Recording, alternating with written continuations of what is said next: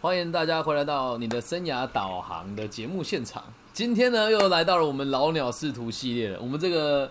这个活诶、这个节目我觉得是相当的有福气了哦。啊、那我们就先来介绍一下今天的嘉宾。首先要介绍第一位与与会的这个嘉宾，也是我们今天的这个 co-host，来自这个北京大学毕业某个互联网公司的法务负责人夏天老师，耶、 Hello，大家好，很开心又见到大家啦！我们小夏夏老师已经在我们的节目行之有年了，这样。接下来下一位要登场呢，哇，这个来头不小啊！哦，我先卖个关子哦，华南理工大学土木学系哦，承认这个我们前十强的商业地产公司里面的工程管理的职务。那现任呢，也是这个某一个老牌的这个教培巨头一对一部门高中英语的研发负责人。号称这个这个培训界的呃这个彭于晏 小贤哥耶哦，大家好，对，就是大家刚欢迎华，欢欢迎小贤哥来到我们的节目，也是我们的新朋友，非常哦对开心。就是我们节对对目我也非常开心，一直都是你们节目的一个粉丝。啊， 这就开心了哦。我们的节目粉丝都如此高端啊。 不过，这确实是这这这这，其实这一期的节目，哦我是希望可以让更多大陆跟台湾的朋友理解所谓的在大陆的这个顶尖的大学的校友毕了业之后的发展是什么。那我们到目前为止看到，夏天老师您邀请来的朋友，好像除了你自己之外，大家的这个领域都改变蛮大的哦，对不对？嗯，我我其实改变也蛮大的，因为我的工作性质我是做法务这块儿嘛，所以我在很多不同行业的公司都待过。哦虽然说它都有一定的共通性，但是我的行业和地点也是变化非常大的。哦，也是也是，跑过北上广地方都待过嘛，对不对？那嗯，对，是待过好几个地方。小贤哥呢？小贤哥呃呢，请你跟我们简单的介绍一下你个人的经历吧。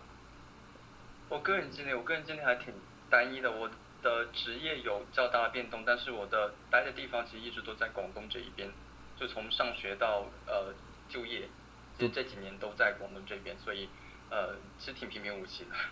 哦，应该是说也都在同个城市，但这个领域的跨度也蛮大的、哦，对不对？啊，对，其实基本上都是在广州，就读书在广州，然后工作的话也是在广佛这一边，然后呃，虽然换了一个行业，但也还在广州，因为我自己本人是还蛮喜欢广州的。所以华南理工大学在广州，啊，对对，华工就在广州，然后我们简称是华也工，然后是老老牌的非常厉害的学校，也也是九八五二幺幺双一流。哇哦！那小贤哥，你哎，您您您故乡在哪里啊？呃，故乡其实我也是广东人，但只是不是广州本地人，是其他下面城市的。原来如此，所以那当这个我我我们想要替就是大观众朋友问一下，就是华神理工大学的这个什成么绩华南啊，华南， 不好意思，华麻省理工加华南理工有华省理工， 华南理工大学的这个成绩排名是不是也很前面的？很厉害的，综合类排名在国内的话还是蛮靠前的，然后如果是工程类的话呢，工程类在全世界排名应该也是比较排名前列的。哇，那你这个真的是也是学不霸过了我哦、们我们虽然是九八五二幺，但是我们在省内比较知名，在省外的话，嗯，名声就会相对没有像中山大学那么好。所以但也是那中山大学的成绩跟华南理工大学的成绩是是差不多的吗？还是其实，呃其实我我要这里插一下，其实我们之前邀请过来过的嘉宾都有很多是在这种，嗯，有一个非常厉害的综合性的就嗯大学，然后有一个非常厉害的理工大学的城市，比如说吴医师那一集，他是，呃，他是在上海嘛，其实上海很是很厉害的一个综合性大学叫复旦大学，然后又有一个非常厉害的理工科大学叫上海交通大学，然后嗯。武汉呢，武汉又有一个非常厉害的综合性大学叫武汉大学，又有一个非常厉害的理工科大学叫华中科技大学，所以其实呃广东省也是一样嘛， 就是有一个非常厉害的综合性大学叫中山大学，然后一个非常厉害的理工大学叫华南理工，哦，对，原来如此啊！哎、这对对我这个台湾人来那讲就真综的合是性大学，大家可能就知名度上会更好一点，感觉相对对，。而且是文文科、理科的考生都可以报嘛。其实理工大学对对就更偏就是理工理工类的考生会报的更多一些。那在理华华南理工大学里面会有商管学院吗？还是没有？呃，其实会的，其实因为我们九八五二幺幺嘛，其实我们也是往综合性大学那里发展的，所以呃，我们跟中大是相对的，中大原来是文商科偏多，然后他们加入了很多工程类，然后我们的话是理工科偏多，然后加入了很多经管类和文科在里面。哦，哎、这一集真的很值得，就是大陆的高中生或是在台湾有想要到大陆升学的朋友理解这些东西，因为其实对我们而言是相对很陌生的，我自己是真的完全不知道。那就是你你你所读的这个科系的全名叫做什么呢？呃，我科技取名只是我们就是大土木类，就土木工程。不然是后叫呢，土我们木是工程读了国内的话，一般是你读到大二的时候呢，他就会给你去分方向，比如说你们之前嘉宾提到的一个呃道路和桥梁，然后呢是还有地下的工程，还有我们一般所说的房屋建筑这三个方面，在我们那边是那样去分的。那你当初选择的是哪一个啊、呃，当初我我们选择，因为我们本科的话，其实，在选的时候，嗯，都差不太多。然后当时我说房屋建筑就感觉有点乏味了，就去选了地下工程，因为感觉好像地下隧道啊、地铁那些还挺 有趣的。哦，我这个地下是指这个地下面，不是指见不得光的地下工程。啊，哦哎，对耶，你选了地下，那你最后怎么为什么没有选择去地铁公司呀？哎、对耶，这呃，为什么？因为我当时候是本科毕业，我还没有读到研究生。然后呃，如果是其实跟我们当时候专业最相关的，一般是设计和施工。然后嗯地产的话，它是工程管理。我们当时候有一个专业叫工程管理，其实我们不是特别对口，但是其实工程管理它是做的跟工程相关的管理岗嘛，其实我们也是能做的，因为我们对各个工程所需的这个工序啊，然后所需的这个技术啊，然后人员安排其实也是知道的。所以，而且在国内的话，当时候在我们毕业的时候，地产还是比较吃香的，所以我们对很多师兄师姐师弟师妹其实都是往那里去。哦，原来如此。所以你虽然就相对这个设计和施工来说，那个感觉好像更辛苦，然后就是这个性价比这方面可能感觉上更低一点。所以那时候你一毕业就到这个十强的商业地产公司上班吗？对，呃，因为相对我们学校的话呢，就是因为也是九八五二幺幺嘛，然后呢，这边的毕业生基本上可以去到比较好的地产公司。是。哦，所以你大部分的但我同们那里是大部分的同班同学都都在这个行业吗？就是到你一毕业的时候，大部分的同学都在哪个行业？然后再到现在，大家有没有换换什么部门之类的？呃，其实我是变动的比较大的吧，然后我其他同学基本上，呃，他们可能会说，呃，基本上是在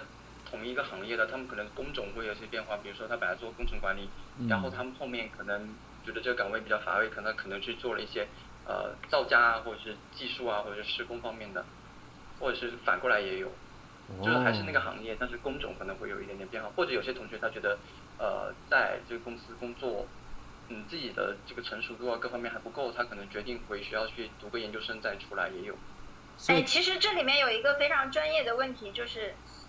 小贤哥有提到他的就业的公司是商业地产的十强嘛？那那那我们可不可以就是给大家介绍一下商业地产，还有这个呃住宅地产，就是不同的地产公司它可能优势的不同点在哪？然后商业地产公司跟我们普通意义上理解的房地产公司有什么不一样？呃，其实我可以解释一下，商业地产其实主要是指的那些写字楼、商场，就是非民用的一些建筑。然后当初我那家公司呢，它呃，它也有做住宅了，但是呢，它就是它一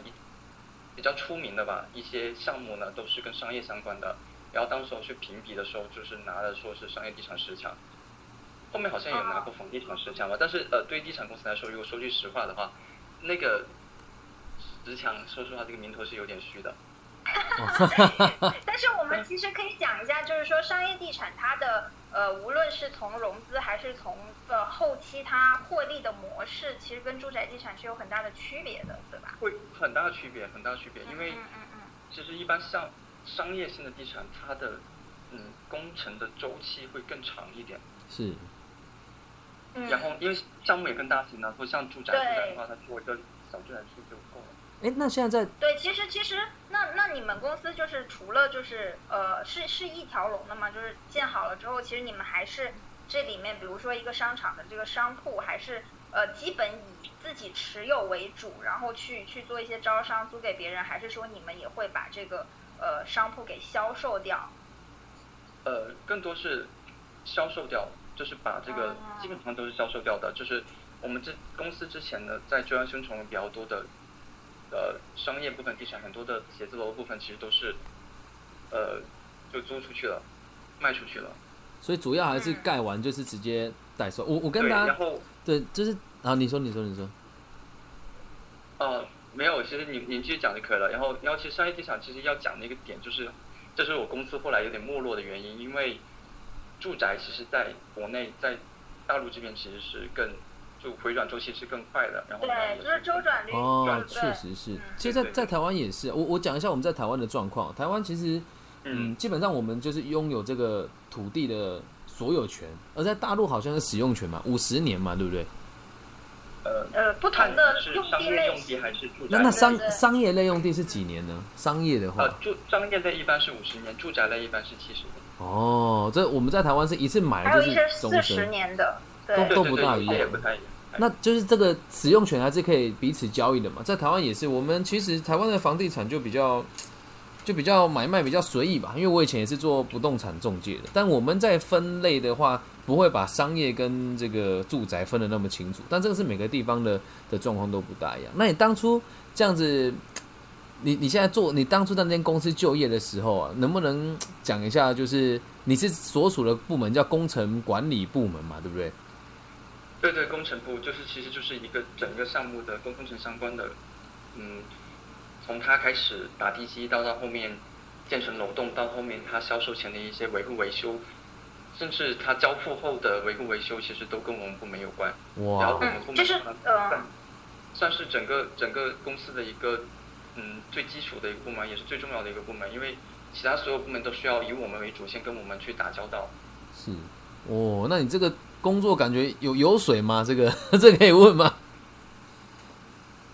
挺挺充实的，因为其实每每每个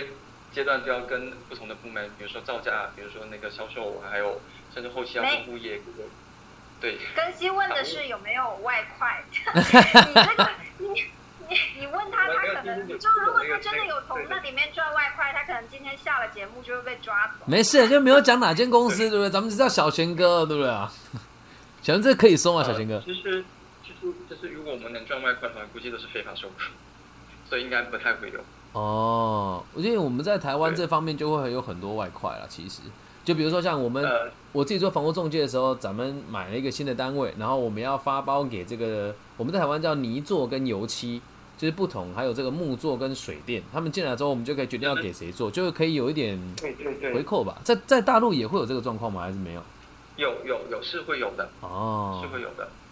嗯，但是但是大的公司一般也都有廉政管理部门嘛，对对，哦人事管理管他理们都会对都会围围绕就是，当然大家都知道，就是招投标就是油水最大的一个地方，所以中国也有招投标法呀，它有一些特定的工程项目是一定要招投标的，然后它也会规定，如果你呃采用招投标的这个程序，你应该有一些什么样法定的呃文件要具备，什么样的流程要走。都了会解做好规定，然后就算是不符合法定招标的要求，其实大部分的规范管理的工程，呃，这个呃，无论是地产公司还是工程公司，在招投标方面，他们都会有自己的一套制度，然后都都要按照这个制度来。当然，即便在这个制度之下，还是会有很多可以灰色操作的地方，但是这个就不教给大家了。 啊他 这个就是我们要付费会员才肯交的，对吧，小新哥？没没有没有， 嗯，而且我们当时候公司还有很多的子公司，还有一些常用的这个合作单位，所以其实，嗯，整体也算还蛮算规范的。当然有水分肯定有水，因为它当它项目去到各个地方的时候，对。呃，它不一定会启用那个子公司，因为当地就没有子公司的一个资源，它可能需要地方资源去支持。哦，所以都还是有他各种。那你你当时在这个部门里面，你是管理你的你的头，你这个所谓的头衔是什么呢？你的位阶是什么？你的名就片是就上是就是工程管理对应的一个，它其实都叫工程师。哦，就叫工程师。对对，就是工程师。然后呢，是呃，我们对接的人会比较多，然后处理的事情会繁琐繁杂。反正这个岗这个岗位，我可以说就是当初在我们的时候，或者我们前几年的时候，这个岗位是比较吃香的，因为这个岗位呢很容易晋升为项目负责人。哦，那你你那时候有晋升到项目负责人吗？还是呃，我没有，我我到我到我后面的时候，我离的原因其实就是因为行业的项目开展很慢，哦，所以才选择就是离以前开？的时候其实有很多，就一个公司一年它会有很多个项目，是然后呢，我这个工程可能我从前期到后面中后期的时候，我就可以离开了，就后面的一些维修的东西就不用我再去负责了，我就去一个新的项目。是然后一般来说，一个人从一个项目跨到另外一个项目，他是会晋升一级再晋升一级，所以很多人就是半年就可以，半年到大半年就可以升一级，就晋升速度非常快。然后我们的拿的薪资构成里面的奖金呢，也是跟我们的职位相关的，所以如果做得好的话呢，确实这个到后期的收入是非常的可观的。哇，那这么听起来，这个工这个这个领域好好像也蛮卷的哦，会不会很卷啊？对，很卷。所以呢，第一是卷，第二呢，是因为很多地产在近几年它的项目开展的速度其实都挺慢的。然后当时我那个公司，其实我在一个项目待了蛮久，然后才去到下一个项目，呃，这个竞争速度和未来的那个方向，就一眼就已经看到头了。就是加上公司发展情况，可能也没有当时那么好。了解，所以那你因为其实、其实随着呃，嗯你说你这个说，中国的城城市化率的这个这个提升嘛，啊、就是大部分大城市里面的这个这个嗯，它做规划的这个商业地产本身它的是土地块儿就有限，然后拿地的话可能都会设定一个非常高的标准，是然后目前来而且讲，现在政府的自管哎发控钱其实是有对对。哇，诶、嗯也可以趁这就跟大家讲说，如果现在这个要走土木的话，未来如果走这个所谓的不动产的行业，可能没有过去那么的火了嘛，应该这么说才对吧？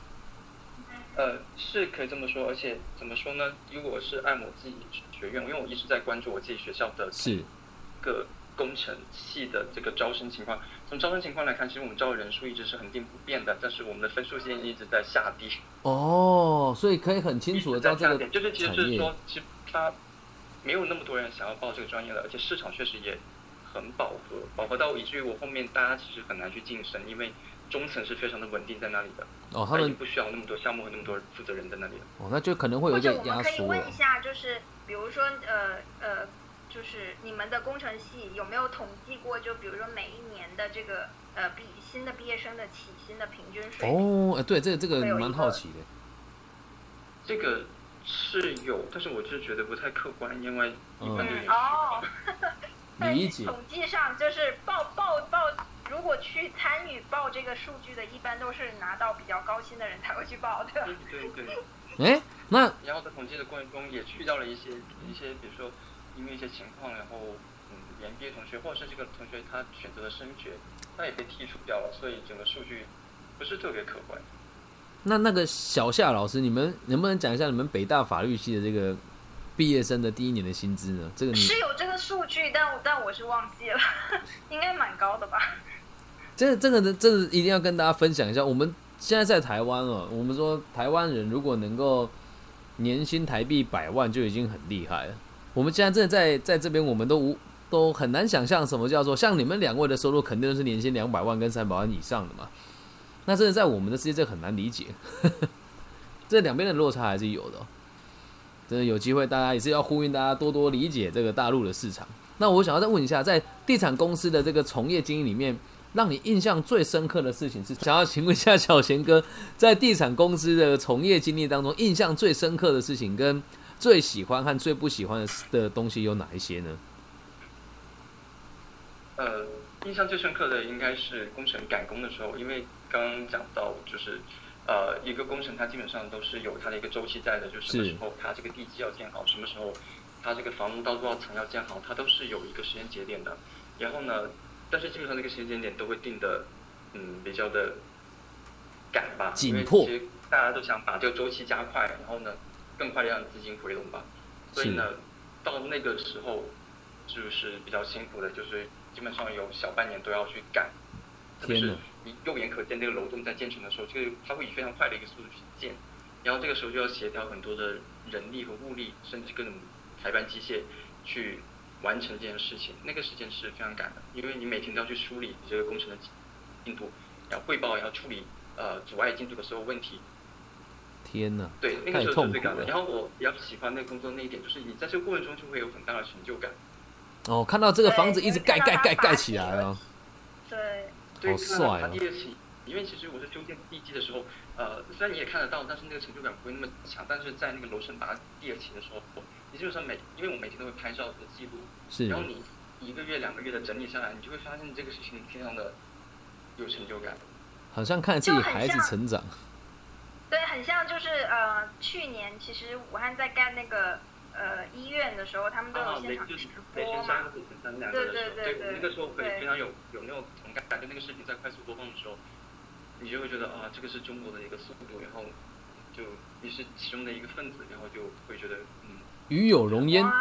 我这种感觉很对棒哎，这就像我们上一期那个婷书老师说，看到自己的造的桥让他的家乡人在跑动，我觉得哇，这是很感动的地方。对对对，我觉得他们那些大型工程会比我们普通这些呃商用的民用的建筑，其实那种成就感会更高，但是他们的那个周期也更长，就更来之不易，所以他在讲这个事情的时候，其实我们都挺感同身受的，哇，确实是会有很大的这种成就感在。那最不喜欢的部分呢？呃，最不喜欢的部分其实是交集，交哦，要要常常要你知道， 要要去很很特殊的地方交际吗？还是当然也没有很特殊的部分，就是哎，那就就是是每周每周每周估计都有两到三次人。那要要对要喝酒吗？还是不用？要喝要喝酒吗？我我觉得这个看公司文化啦，对，因为呃喝酒应该是当然都是要的，对，但是但是对对，可能有一些公司就会去比较不那么正经的地方。那小小夏老师，你你的公司会不会去不正经的地方？ 呃，我我不是在就是互跟联网工公程司应相该关还的公司，对对对，嗯，啊，我本来想说，等我到大陆要请你们带我去一些不寻常的地方探险一下。看来有这个梦想，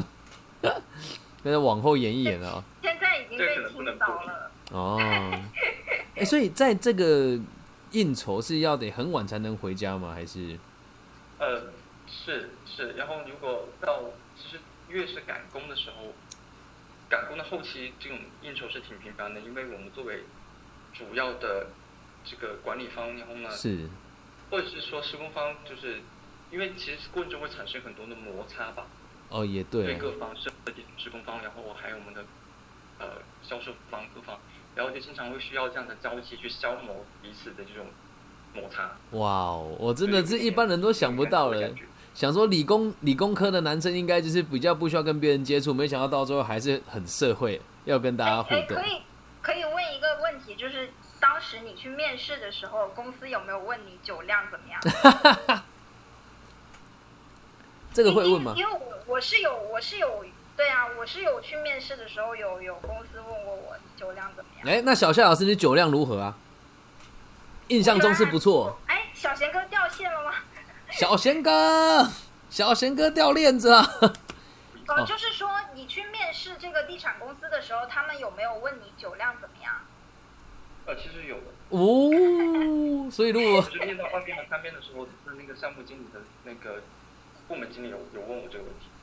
那这个各位同学，如果你有想要报考这个土木工程学系的朋友呢，从现在开始好不好？就高考结束，刚好成年，开始练酒量，好不好？辉煌未来等着 你但。是要求没有那么要求没有那么你高这了个，他不现能在现在播啦，你要先提示大家饮酒适量，啊，对不对好吧？？后面补充饮酒适量 啊， 千万不要滥用社会风气是有变化的，就是他他们不会很勉强你，起码在南方不会，他会觉得哦。你尽力而为。了解，其所实以现在北方也是有有有变化了，就不会说以非常强硬的这方个式风格去，特别是甲方嘛，因为小贤哥是在甲方嘛，嗯嗯有的时候嗯，甲对，方就会因为我是甲方，所以不太会在意那个。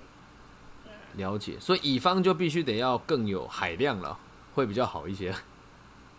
特别是当乙方的，就是比较高高层的领导呀，或者是就必须得要呃比如说项目负责人啊，你要去拿项目啊，对你肯定免不了要跟甲方打交道嘛。哇哦，那现在大家对这个行业有更多的理解。那接下来想要请问一下，就是小贤哥现在已经没有在地产行业了嘛，对不对？哦，对，我已经离开机场行业两年了。其实我嗯就是你你离职的最重要的原因是是因为觉得晋升晋升空间有限，对吗？其实那应该这么说吧，其实有两个原因在，一个是我自身的，其实我本身在读这个专业的时候，我是觉得我跟这个专业的匹配度不是很高，就是我我的兴趣有点不在那里。嗯所，以可以顺便讲一下，就是你觉得现在你你你走过来了之后，你觉得什么样的人更适合做去读土工程木，管理的相关的专业？对，对对，我可能要讲这一点，就是我当时候在读在报读这个专业的时候，我当时候想法是很单纯的，因为我是一个在高中是个理科生，然后呢，我想报一个工程类的专业，是然后我第一志愿应该是建筑系，但是建筑系那时候在华工非常高分，就是你如果能得到华工的建筑系，基本上你也挨着，就快要考得上清华北大了。原来如此，所以，所以那个那个那个当时我其实还是没有录取到，我们还是往下走了一级去读了土木工程。然后呢，当时候读完，因为当时其实想法很单纯，就觉得自己做工程应该就是老老实实学一门技术。后来发现这里面的东西跟我想象的就差距还挺大的。嗯，你想象中是然后什么样的？然后它实际是怎么样的呢？呃，想象中的话，因为我想包建筑嘛，我一直觉得建筑设计是一个具很具有美感的是嗯，的东西，但是其实土木工程并不是。实用性为主。呃，应该说中心为实主，我用们，更在乎说这个结构是不是足够牢固，我需要计算它对，这些混凝土用钢筋材料那样子。原来是有这么然大后的落一点都差，不浪漫，是吧？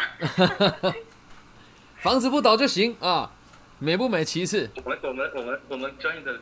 纸质里面确实就是房子不倒不行，就千帆设设法就让它的各种情况下都不倒，哦，千方设法不能倒，哇，对这不能里倒，就地震了也不能倒。所以，如果他是怀抱着想要盖一个非常漂亮的建筑物来读这个科系的话，恐怕是不美大国有行。蛮多同学就是跟我一样，就是从建筑系，因为当时我们专业分数还很高，就是就是我们都在快要够得上，然后又够不上，然后下来这个这个层次上，然后其实大家都会有一点点落差，就是落差，嗯，哦，这对落差，就是跟想象中的差距是不挺大的一。样。然后当时我后面的想法就是觉得这些行情嘛，这个就业情况是不差的，然后呢，就是也没有人能总是把兴趣当工作，我觉得有时候把兴趣当工作，可能这个兴趣可能就没了。就没了啊、对，原来然后如我觉得此，那能赚钱也挺好的，但后来就发现，我就做了这段时间，就发现自己的晋升也有限，兴趣也不在这上面，其实就是一个从内到外都是一个蛮痛苦的事情，所以就毅然决然的就转行。对，其实其实这也是很多可能新进毕业生们可能会面临到的一个问题嘛，是就是你到底要不要以兴趣为导向去找追工求作人啊生，追求目标对，其其实，但是呃也也是有一定的风险的，就是长期来讲，长期来看，你肯定是找一个你热爱的方向，呃，去投入你的时间精力，这这里面得到的呃回报会更好，就是你会更喜欢花时间在这上面，更喜那么悦你吧也就对你你也就可能就因为兴趣是最好的老师嘛，所是以你在这上面有很大的兴趣的时候，你会不由自主的围绕这件你感兴趣的事情来组织你的时间和精力，所以你你可能会在这个方向上取得比跟呃别人更高更高的成成就，是对，但是呃，又又有一个非常陷阱的地方是在于，其实无论是在你高中毕业的时候，还是在你大学毕业的时候，你对于整个社会的认知不都理是解受到的非常大的限制的。是对你，你其实呃选择的可能是一个你想象当中的职业，嗯，对，而不是一个真实真正的样貌意。义上。对对对，天哪，而且真的听你们讲对所会以很有感触哎。所以，当你真的认为以为自己是以兴趣为导向去找了工作之后，进入这个行业之后，你可能又又发现其实啊，原来没有做到我自己想做的事情。是嗯，我举个例子，其实呃，我有接触一些呃，也因为我也有服务过教育行业嘛，我有接触过一些一线的老师。是对，等会儿我们也可以听听看，就是小贤哥是怎么做出这个转型的决定的。就、嗯呃，刚刚一毕业就立志要进入这个呃教育行业的人，通常情况下肯定都是抱有一些教育理想的，就是他他想说做老师其实是一件很伟大的事情，也是可以让自己很有成就感的事情。结果进入了无论是学校还是培训机构以后，他发现其实，在教学之外，你要兼顾非常多其他的工作。哦，不是就只有教育而已，对不对？还有很多对而且你也兼顾的事你也不情。是，不是说呃，就很多年轻人抱着一个呃一股劲儿，说我我进入这个行业之后，我要改变这个行业，我要改变这个这个传统意义上人家对于老师的一个认知。结果是你进来之后，你发现你动弹不得，啊哈哈，对， 那这你个你只能去服从已有的体系，对，就只对能嗯服从他其。实是很难的。 OK，对，那这个我但们是你们我们今天的这个第一集的部分哦，就进行到这边。就待会这个我们下一集会来做揭秘， 就是关于这个行业现在在补教业里面的这个部分，我们小象老师是怎么看待地产和教育业的这个区别？那在第一期的这个部分里面呢，我们中整一下，我们今天有让人家让大家了解到这个华南理工大学土木工程学系毕业的校友们会从事哪些工作，然后到这个前十强的这个地产公司服务的话呢，诶，这个项目有哪一些？那新鲜人能够去的职务又有哪一哪一些职务、哦？那最后也有请小强老师跟我们分享这个不动产行业最深刻、最喜欢跟最不喜欢的地方，还有我们这个没有注意到的一些小小的细节。那想要问一下，在最后我们两位来宾有没有什么想要补充的呢？其实我是有的，因为我可能要给华工土木系打一个广告。来，请请请请请，走起，肯定要的，对走不是起。因为因为我是一个我跟我我做了一个非常庸俗的选择，就是我没有去选择设计方或施工方，然后呃，其实我们专专业最对口的话是这个方向。但是呢，要补充一点，就是因为现在我们那边土木工程它已经变成一个呃比较大类的专业了。我们现在土木系，现在学校土木系，它现在已经把已经变成一个大土木了。它把一个水利水电工程，把刚刚说到我做的工程管理岗这样的一个专业也拉进了土木的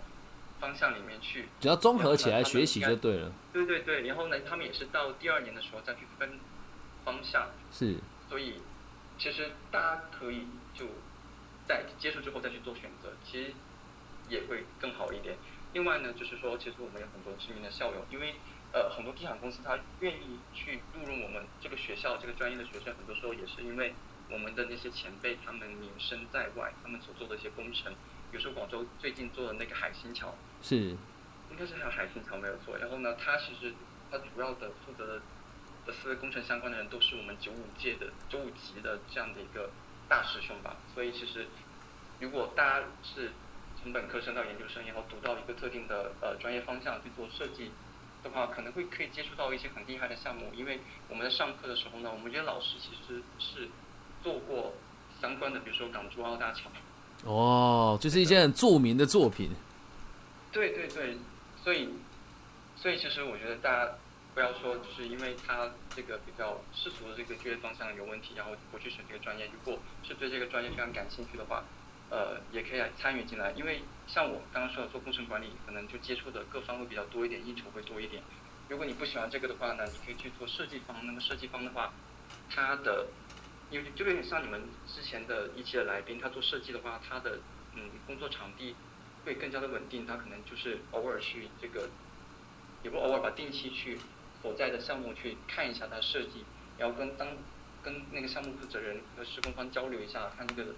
设计有没有问题就 OK 了。他也会整个家庭环境和生活会更加稳定一点，哦而且他的这个职业成就感也也比较高一因为些他是，做这个设计的人，是画蓝图的人。对我总结一下小陈哥的话，就是说，首先华工的土木系是一个非常牛的一个院系，对，然后嗯，其实学了土木大土木系之后，就是从业的方向其实是可以有很多选择的，不一定要做工程管理，是对吗？对对，好只是像说这个简单的就是，就简单的就是可能你去做设计方，你需要呃在设约里面就是从这个画图小弟做起，然后你逐步的去积累你的经验，接更多的这种项目，然后逐渐成为一个大佬。这个时间周期可能会比我刚刚提到的呃地产的项目的这种晋升会慢挺多的，是但是由于现在地产的这个情况，其实这个速度可能都差不太多了，所以做设哦计也不失为一个好的选择。因为我现在看我的很多师弟师妹，他们也是往设计这个方向去的。其实也是很鼓很棒，也是很鼓励大家继续 对，往这个哎，领域我发我展。这里有一个私人问题要问呢，哎就是正好正好就是我的妹妹今年是大三，然后她是学这个呃给排水工程，然后你有什么好的这个建议吗？就是觉得它可以往哪些方面去发展？比如说，呃，设计院肯定是其其中一个方向嘛，是不是往往政府相关的规划部门呐、还是有没有什么建议？对，对，如果是挤排水的话呢，挤排水的话，它其实跟市政的关系会更大一点，所以很多我认识的做这个相关专业的，可能更多都是去往呃市政方向的。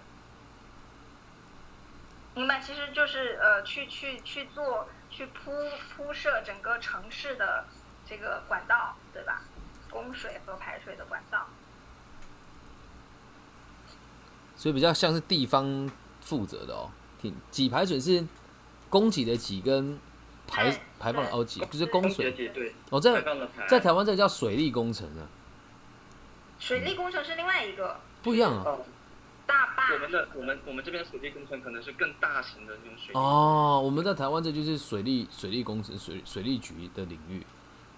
真的是两个地方的分类还是有点不同。好，那还有什么想要跟我们补充的吗？差不多了嗯， ，OK。今天就非常感谢小贤哥来到更新的频道，谢谢非常开心小贤哥认识一个新朋友，对，也期待小贤哥可以把是我的荣幸能够认识两位。我们也会把这一集 分送给更多需要的朋友。那在此这个收听的朋友们呢，如果你想要理解更多各个不同顶尖大学的校友们的发展呢，也希也期待大家可以在留言区的这边跟我们做一个留言跟分享。那如果有什么问题想要问这个夏天老师跟小贤老师呢，我们这边留言他们都是看得到的。那我个人的微信号是 B 五幺五二零零幺啊，你们在这边发讯息给我呢，我也都会转送给我们来的这每一位的嘉宾。好，那以上呢就是今天全部的内容，希望对大家有帮助。大家拜拜。拜拜。